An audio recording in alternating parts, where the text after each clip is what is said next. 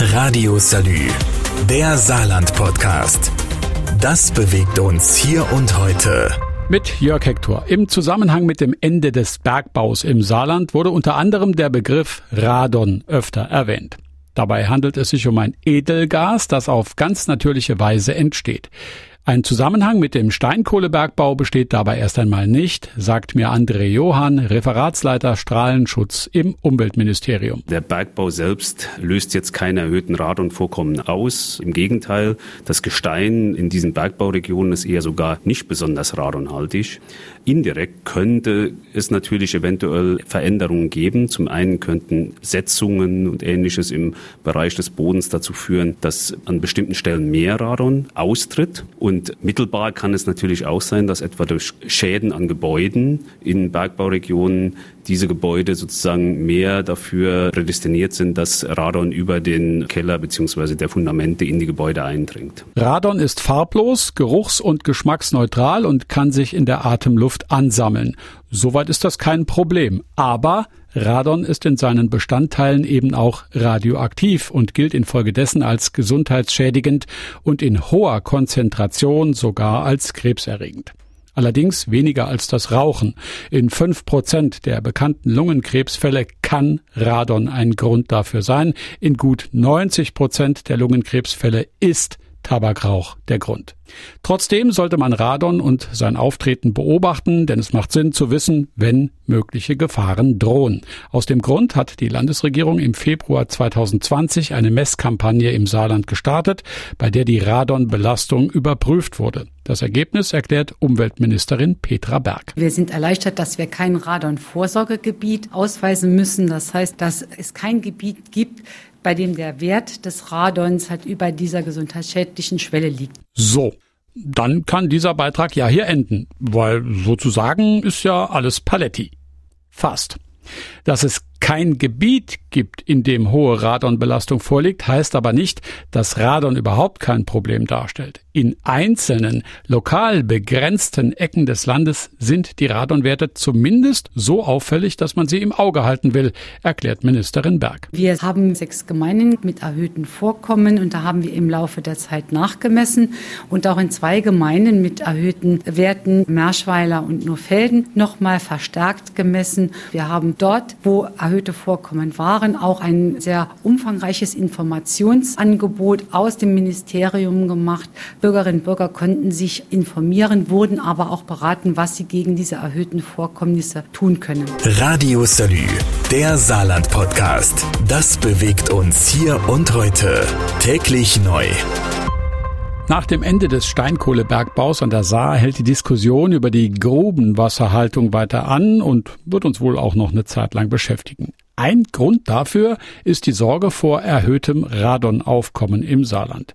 Es gibt Bedenken, dass bei einem Anstieg der Grubenwasserpegel das radioaktive Edelgas Radon verstärkt aus dem Boden gedrückt werden könnte. Es könnte sich dann in Häusern sammeln oder ins Grundwasser gelangen.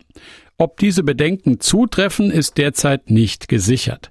Sicher ist aber, dass es im Saarland Radonvorkommen gibt, und zwar vor allem in nicht-Bergbaugebieten, berichtet André Johann vom Umweltministerium. Gerade im Norden hat in einigen Bereichen der Boden einen höheren Urananteil. Das ist für die Bereiche des Bergbaus, diese Carbonbereiche gerade nicht so gegeben. Das ist kein äh, typisches äh, uranhaltiges Gestein. Es gibt auch andere Bereiche, in denen ist der, der Urangehalt nicht besonders hoch. Dafür ist die Luftdurchlässigkeit des Bodens umso höher. Dort kann es dann auch zu erhöhten Radonwerten kommen, weil einfach noch einfacher und noch schneller die Luft aus dem Boden nach oben steigen kann und es deshalb dann auch zu äh, mehr Radonausgasung kommt weil das Edelgas dort eben öfter vorkommt.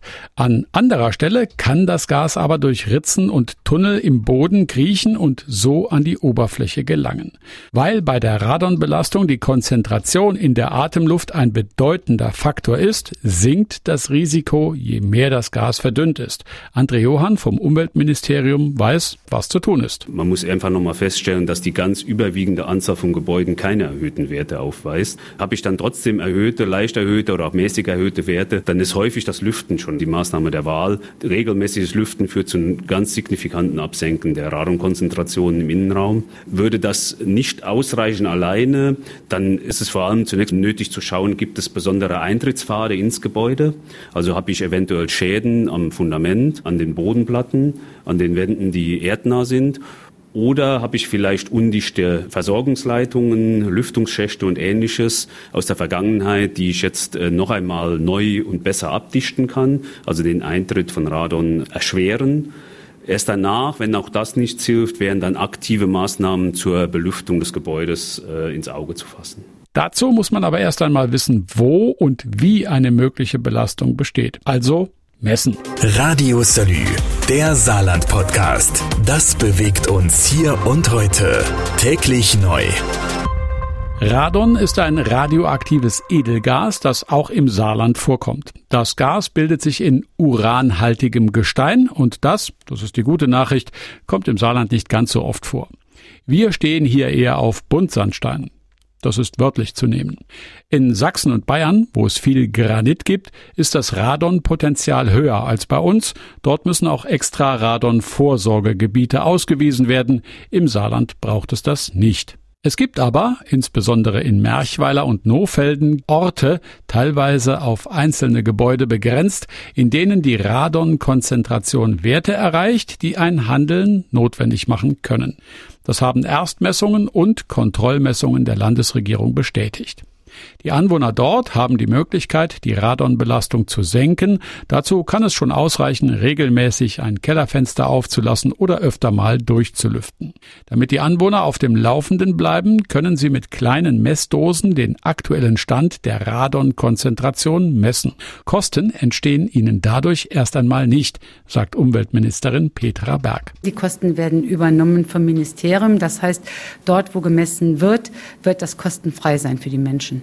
Wer in den Bereichen mit erhöhten Werten wohnt, kann sich die Messdosen einfach und unbürokratisch besorgen, berichtet André Johann vom Umweltministerium. Die Messdosen können Sie bei uns im Ministerium bestellen. Sie können sich dort anmelden für das Projekt, bekommen dann auch Informationen, wie Sie diese Dosen aufstellen. Das ist bei alles sehr einfach, wie und wann Sie sie zurückschicken und dann erhalten Sie von uns natürlich auch Ihre persönlichen Messergebnisse mit Empfehlungen zu den Werten. In der Regel genügen wenige Messungen, um Radon nachzuweisen. Weil das Gas ganz natürlich vorkommt, kann es auch so gut wie überall festgestellt werden. Solange eine bestimmte Radonkonzentration unterschritten wird, ist eine Gefährdung unwahrscheinlich. Dass sich das Vorkommen des Gases periodisch ändert oder plötzlich ansteigt, ist eher nicht zu erwarten. Radio Salü, der Saarland-Podcast. Jeden Tag neu, auch auf salü.de und überall, wo es Podcasts gibt.